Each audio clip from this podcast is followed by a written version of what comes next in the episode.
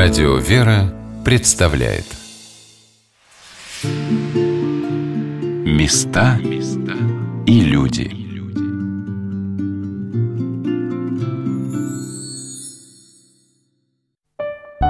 Издавна иерархия Русской Православной Церкви духовно кормляли воинов, благословляли их на ратный подвиг, и это вселяло в них мужество. Так и во время Великой Отечественной войны подвижники истово молились о даровании победы, помощи русскому воинству. О старцах-молитвенниках рассказал мне солист группы «Ихтис» Адриан Гусейнов. В середине 90-х годов, возвращаясь из очередного многомесячного послушания от духовного своего отца, я вез в Москву его поручение две банки меда, которые должен был передать Троице Сергею Лавру, одну тогдашнему наместнику, а вторую хиархимандриту Михаилу Балаеву. И когда я передал а, баночку, был принят у наместника, передал ему и сказал, что у меня второе послание к отцу Михаилу, он сказал, сходи обязательно, ты получишь большую, большую пользу. Когда зашел в его келью, он сидел в кресле в схеме, и он у меня оставил впечатление прозрачности. Как тот странный, вроде человек, а вроде вот какой-то прозрачный. А в 17 лет он ушел на войну в танковые войска, и, и там во время войны он был верующий человек с детства. То есть Господь его хранил, например, там во время одной бомбежки, а у него в подчинении был отряд молоденьких чувашей, ребят, и они все испугались, начали кричать «мама», прижались к нему, а он э, молился. И, в общем, вот в итоге никто из его ребят не погиб. Ну, кто-то его даже считал самым сокровенным старцем Сергея Лавр. У него была, была такая присказка, что духовно надо припрятать припрятывать надежно. И в конце, когда мы с ним прощались, он мне подарил несколько книг, одна из которых была про преподобного Серафима Вырицкого, о котором я еще ничего тогда не знал. И это было для меня потрясением, когда я прочитал эту книгу. У меня потряс его э, подвиг, который он повторил вслед за своим небесным покровителем, преподобным Серафимом Саровским во время войны. У него в саду дома был камень, большой гранитный валун, и он молился на нем за церковь гонимую, стоя на камне, воздевая руки перед образом преподобного Серафима Саровского, Саровского, молящийся перед иконой умиления. Причем этот образ он привез еще не будучи монахом с торжеств канонизации преподобного Серафима. Его внуки вспоминают Маргарита Набок и Александр Муравьев. Ну, они ему помогали, он уже немощным был и лично сопровождали его к камню. Они пишут, что в 1941 году дедушке шел уже 76 год. К тому времени болезнь очень сильно его ослабила, и он практически не мог передвигаться без посторонней помощи. В саду за домом метров 50 выступал из земли гранитный валун, перед которым росла небольшая яблонька. Вот на этом-то камне возносил ко Господу свои прошения отец Серафим. Чего это ему стоило? Ведь он страдал тяжелейшими хроническими заболеваниями ног, сердца, сосудов и легких. Видимо, сам Господь помогал ему, но без слез на все это смотреть было невозможно. Неоднократно умоляли мы его оставить этот подвиг, но в этом случае он был беспощаден и к себе, и к нам. Молился отец Серафим столько, насколько хватало сил, иногда час, иногда два, а порой несколько часов к ряду. Отдавал себя всецело без остатка. Это был воистину вопль к Богу. Верим, что молитва молитвами таких подвижников выстоял Россия и спасен был Петербург. Помню, что дедушка говорил нам, один молитвенник за страну может спасти все города и веси. Невзирая на холод и зной, ветер и дождь, настойчиво требовал батюшка помочь добраться ему до камня, так изо дня в день в течение долгих изнурительных военных лет. Конечно, это меня потрясло, и дальнейшее в житие. Выйцы оказались в оккупации. Был румынский гарнизон, состоящий из ну, румын южных таких православных и более-менее знающий русский язык. Поэтому по его пророчеству действительно действительно вырицы не пострадали. Ну и эти румыны молились в храме тоже. Но при этом отец Серафим всегда предсказывал победу нашему, нашим войскам, ободрял всегда народ. И, в общем, одно время даже румынский гарнизон возглавляли немецкие офицеры. Когда они узнали о таких его пророчествах, они пришли к нему, видимо, как с угрозами, но были ошеломлены тем, что он заговорил с ними на чистом немецком языке, а он с прошлого, с прошлых своих еще, когда путешествовал по Европе, знал. И они как-то были обезоружены его таким вот прямым обращением. Он им честно сказал, что им не придется шагать по Питеру и, и предсказал каждого их судьбу. Некоторые из них, кто в пленными, рассказывал, что все это сбылось. Один румынский офицер даже в 80-х годах вернулся и рассказал, что все произошло так, как отец Серафим предсказывал. Думаешь об этом, понимаешь, что вообще история победы Великой Отечественной войны – это история великого прощения Бога нашего народа и дарования победы ему. И всем, кто сейчас, э, к сожалению, в последнее время взялся оспаривать это все, вот неплохо бы подумать, думать о таких людях, для которых это было естественно, быть благодарным Богу за эту победу. Именно воскресенье 22 июня 1941 года по церковному календарю было неделей всех святых в земле российской просиявших. Этот праздник был установлен в преддверии жестоких гонений и испытаний, Но в 1941 году промыслительно стал началом освобождения и возрождения церкви.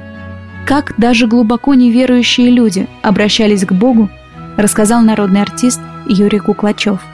Отец рассказывал, что во время войны у него Э, произошел удивительный случай. Когда он уходил в армию, моему отцу не повезло. У него такой возраст, он ушел в армию на пять лет. Потом только обратно комиссоваться, и вдруг началась война. И еще пять лет войны. Он дома не был 10 лет. Но когда он уходил в армию, бабушка ему сказала, так сказать, она гречанка, как бы по матери, она сказала, сынок, если э, будет безвыходная ситуация, ты же все-таки в армии, война, ты Скажи главные слова, семь слов. Господи Иисусе Христе, Сыне Божий, помилуй меня грешного. И все будет нормально. Но он комсомолец, посмеялся внутри, думает, какой ерунду мне бабушка сказал. Ну ладно, бабушка, да, я хорошо, хорошо. И вот отец рассказывает, везет он на машине снаряды. И вдруг он был первый, начальник колонны. И вдруг навстречу генерал едет машина, говорит, куда вы едете? И он говорит, такую-то деревню. Он говорит, все, деревню немцы взяли, разворачивайтесь обратно. И вот все развернулись, поехали обратно обратно. И отец оказался последний. Дорога, асфальта же не было, разбита была. И обратно в машину уехали, а он последний и со снарядами застрял. Все уехали, он один стоит, там уже сейчас немцы подойдут.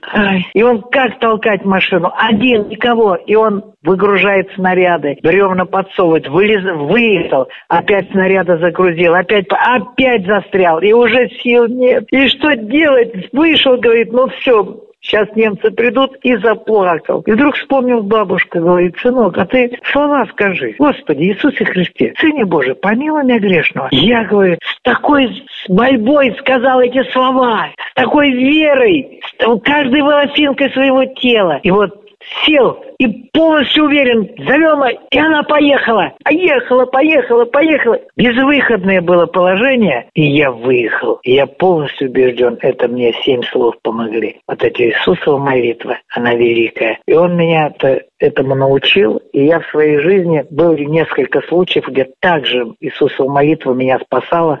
Просто это удивительно, кажется. Ее надо с огромной верой, э, с вниманием и покаянием. Он говорит, когда я говорил, я сам себя ругал, что я не верил, что я вот комсомолец, нам объясняли, что нет, нет, а я вот не верил, иконы в хате, все, а я не верил. И вот а здесь я как бы сам себе осознал свою ошибку, что неправильно, с покаянием. И вот и выехал. Вот это была в моей жизни, у моего отца такой случай. Выдающийся хирург, архиепископ Лука Воина Есенецкий во время своей красноярской ссылки в начале войны по собственной воле, встречая сопротивление властей, стал работать в госпитале в Красноярске, впоследствии заняв должность главного хирурга. С 1943 года, став епископом Тамбовским, возглавил Тамбовский госпиталь, где работал вплоть до 1945 года, ежедневно делая по нескольку операций. Благодаря его трудам были спасены и вылечены тысячи красноармейцев. В операционной у него висела икона. Операции не начинал без молитвы. Когда ему вручали награду за самоотверженный труд, владыка сказал, «Я всегда стремился служить народу и спасать людей, и я спас бы их гораздо больше, если бы вы не таскали меня по тюрьмам и лагерям». Дочка племянницы святителя, Майя Дмитриевна Прозорова, вспоминает о своем дедушке.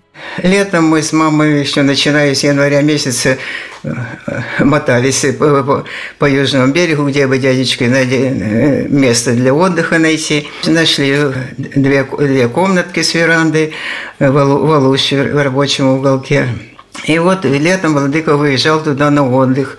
И вот сейчас продается книга «Я полюбил страдания». И вот это вот материал этой книги, это Владыка диктовал как раз на этой даче. Воспоминания о чем? О своих мыторствах в течение 11 лет. В тюрьмах, в ссылках. Мы сидели за это в дыхании, со слезами на глазах все это слушали. А он так спокойно говорил. Вот это меня ставили в деревянный ящик, в котором можно было только стоять.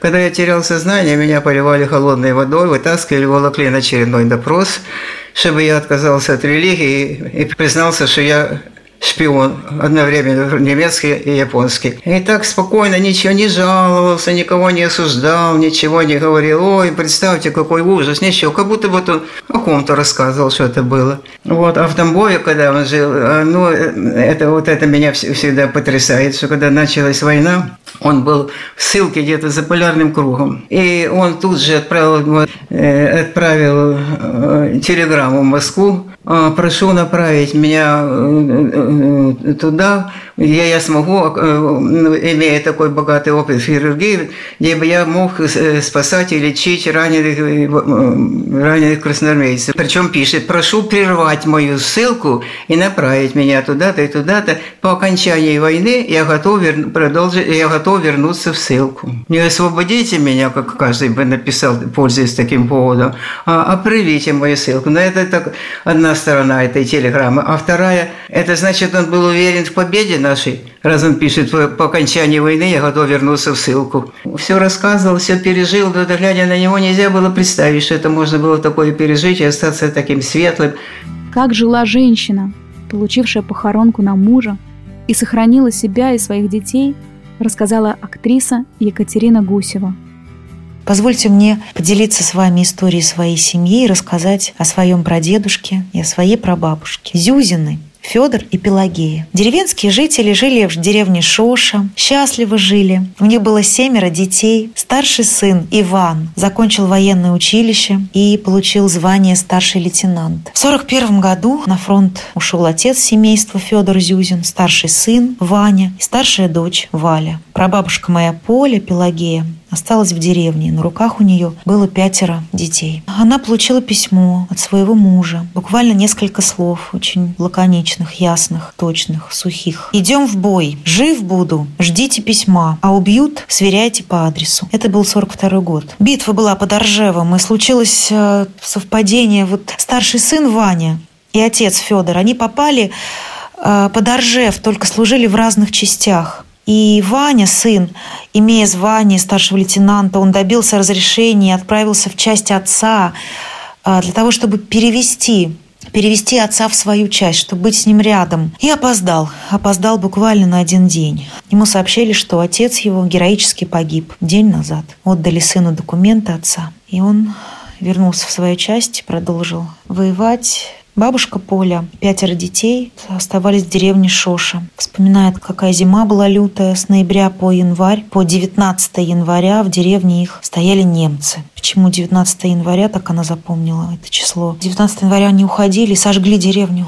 Из ста домов удалось потушить только 10. Вот она вспоминает, как они выживали в эту зиму. Зима была очень холодная очень снежная. Очень много выпало снега. Они рыли траншеи глубиной 2 метра в человеческий рост. Вот так вот снега много было. И в этих траншеях они как-то вот, я не знаю, как можно жить зимой в снегу. Ну вот рассказывали, как удалось ему вести корову, как эта корова их ночью грела. Они ее накрывали своими тулупчиками, своей верхней одеждой. Детишки, мама. А сами прижим, прижимались к корове и грелись. Вот так вот и ночевали. А днем на пепелище грелись. А потом 19 января немцы ушли. И вот эти, в этих 10 домах, которых удалось потушить, построили местные жители деревенские нары. И все, кто уцелел, все, кто остался жив, вот разместились в этих 10 домах. Ждали наших, ждали подмоги. А пришли каратели и, как бы это выразиться, подчищали все, что осталось. И вот в таких условиях Поле, прабабушке моей, удалось сохранить жизнь себе и пятерым детям своим. А старшие дети, Валя и Иван, воевали до 45-го живы остались, а в 45-м вернулись домой. Вот такая вот история нашей семьи. Рассказала мне ее моя бабушка Лида. У нее был такой вот журнал, она записывала там от руки воспоминания, очень, может быть, сумбурно, отрывисто, не связано, буковки какие-то размытые, потому что писала и плакала. Слезы падали. Мы храним эту тетрадку и записи все, да и вообще в памяти храним все ее воспоминания. Бабушки уже нет, ее не стало в этом году, в марте. Не дожила она до 75-летия Победы. Будем хранить память наших родных, этих великих героев, благодаря которым мы с вами живем. Конечно, нам нужно быть достойными их памяти, а это очень трудно. Царствие им небесное, вечный покой. Спасибо вам, низкий вам поклон и благодарность, и благодарность. В тяжелых военных условиях молодые девчонки, многие из которых были вчерашними школьницами, совершали подвиги и гибли за Отечество. При этом продолжали сохранять женственность, проявляя ее в быту и трепетной заботе о товарищах. Историю своей бабушки рассказала певица Инна Разумихина – в начале лета 1941 года моя бабушка Разумихина Клавдия Егоровна окончила фельдшерскую школу в городе Максатихе Тверской области. Вскоре она была отправлена на фронт и, как сама вспоминала, военный сажал ее на товарный поезд, буквально в туфельках и платьице в горошек, и говорил, а эта Клава не погибнет. Он так сказал, потому что медсестра с таким именем уже погибла на фронте в начале войны. Бабушка была направлена на Ржевский фронт, фронта. Она была старшим лейтенантом медицинской службы спецподрэмпоезда номер два, который ходил на отрезке Ржев-Великие Луки, ремонтировал железнодорожные пути. Этот поезд часто очень бомбили, немцы его ненавидели. Бабушка рассказывала о разных бомбежках и о том, как ей приходилось спасать не только наших, но и немцев, и лечить их. Но однажды она рассказала историю, как ее спасла русская печка. В очередную бомбежку бабушка вспоминала, как она бежала, она была маленького роста, такая подвижная. Говорит, обернусь, уже ничего не видно. За дымом вперед посмотрю деревья. Думаю, вот у одного дерева сейчас заторможу у другого, у третьего, но все бежало, как будто ноги не слушались ее. Так она добежала до дома на окраине деревни, а, спряталась в печке. На утро ну, печка, конечно, обвалилась, дом попал под бомбежку. Она на силу выбралась, уцелела одна курица и моя бабушка. Деревни не было практически, и из поезда остались единицы живых а, бойцов. А позднее в этот поезд попал мой дед, будущий. Он отморозил ноги, и бабушка спасла его. Еще во время войны они в 44 году поженились. В 46 году родился мой отец. Я думаю, что эта история с русской печкой и с каким-то невероятным чувством, которое не могло бабушку остановить во время бомбежки, пока она бежала, хотя желание было сильное, она выбилась из сил но не могла остановиться, как будто кто-то ей говорил, что еще беги, еще сто метров, еще. И потом эта печка, наверное, это вот так Господь спас бабушку и уберег ее дальше до мирной жизни. О том, как ждали с фронта и любили своих мужей и женщины, рассказал историю своей семьи актер Антон Макарский. Мой прадед прошел почти всю войну. Прабабушка трижды получала на него похоронки – и 1944 году ей пришло письмо из госпиталя от друга моего прадеда. Тот писал, что вот Яша лежит рядом, что узнал его только по глазам, настолько он изможден.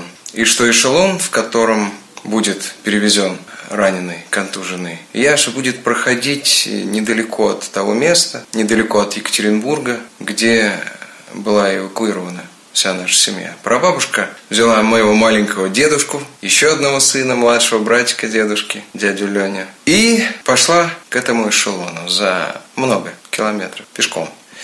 Это был, наверное, первый актерский урок будущего народного артиста России, коим является мой дедуля. Она сказала, плачь громко, зови папа, отдайте пап. Нашла начальника эшелона и всеми правдами, неправдами сделала так, чтобы контуженного прадеда отдали ей. Начальник эшелона, видимо, решил, что проще снять с поезда деда Яшу, нежели договариваться с этой приставучей сумасшедшей женой и двумя кричащими детьми. И она на санях, дело было зимой, отвезла его домой. Прадед заново учился жить, говорить, ходить, принимать пищу. В итоге она его выходила так, что впоследствии они родили еще двух детей, и дед Яша принимал не самое последнее участие в моем воспитании. Очень хочется, чтобы 9 мая был днем памяти, а не днем громких лозунгов, биения себя в грудь и восклицания слов о том, что можем повторить. Такое нельзя повторять. Дорогие друзья, через пару минут мы продолжим рассказывать вам истории военных лет. Места и люди.